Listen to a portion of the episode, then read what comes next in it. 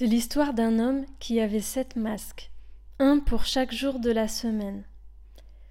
Quand il se levait le matin, il se couvrait immédiatement le visage avec un de ses masques. Ensuite il s'habillait et il sortait. Il vivait ainsi sa vie sans jamais montrer son vrai visage.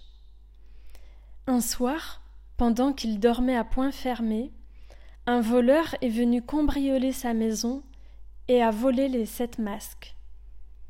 À son réveil, l'homme s'est mis à pousser des hurlements.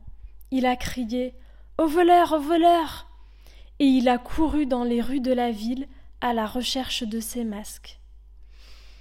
Les gens le voyaient gesticuler, jurer et menacer la terre entière des plus grandes catastrophes s'il ne trouvait pas ses masques.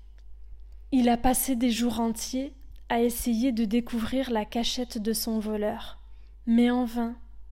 Découragé, il s'est effondré dans la rue et s'est mis à pleurer à chaudes larmes. Il pleurait comme un enfant, et sa peine semblait inconsolable. Les gens tentaient de le réconforter, mais personne n'arrivait à trouver les mots qui auraient pu l'apaiser.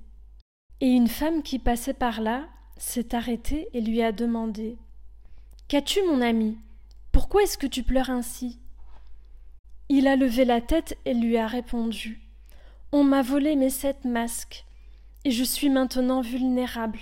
Mon visage est découvert. Alors la femme lui répond Mais ce n'est rien. Regarde-moi.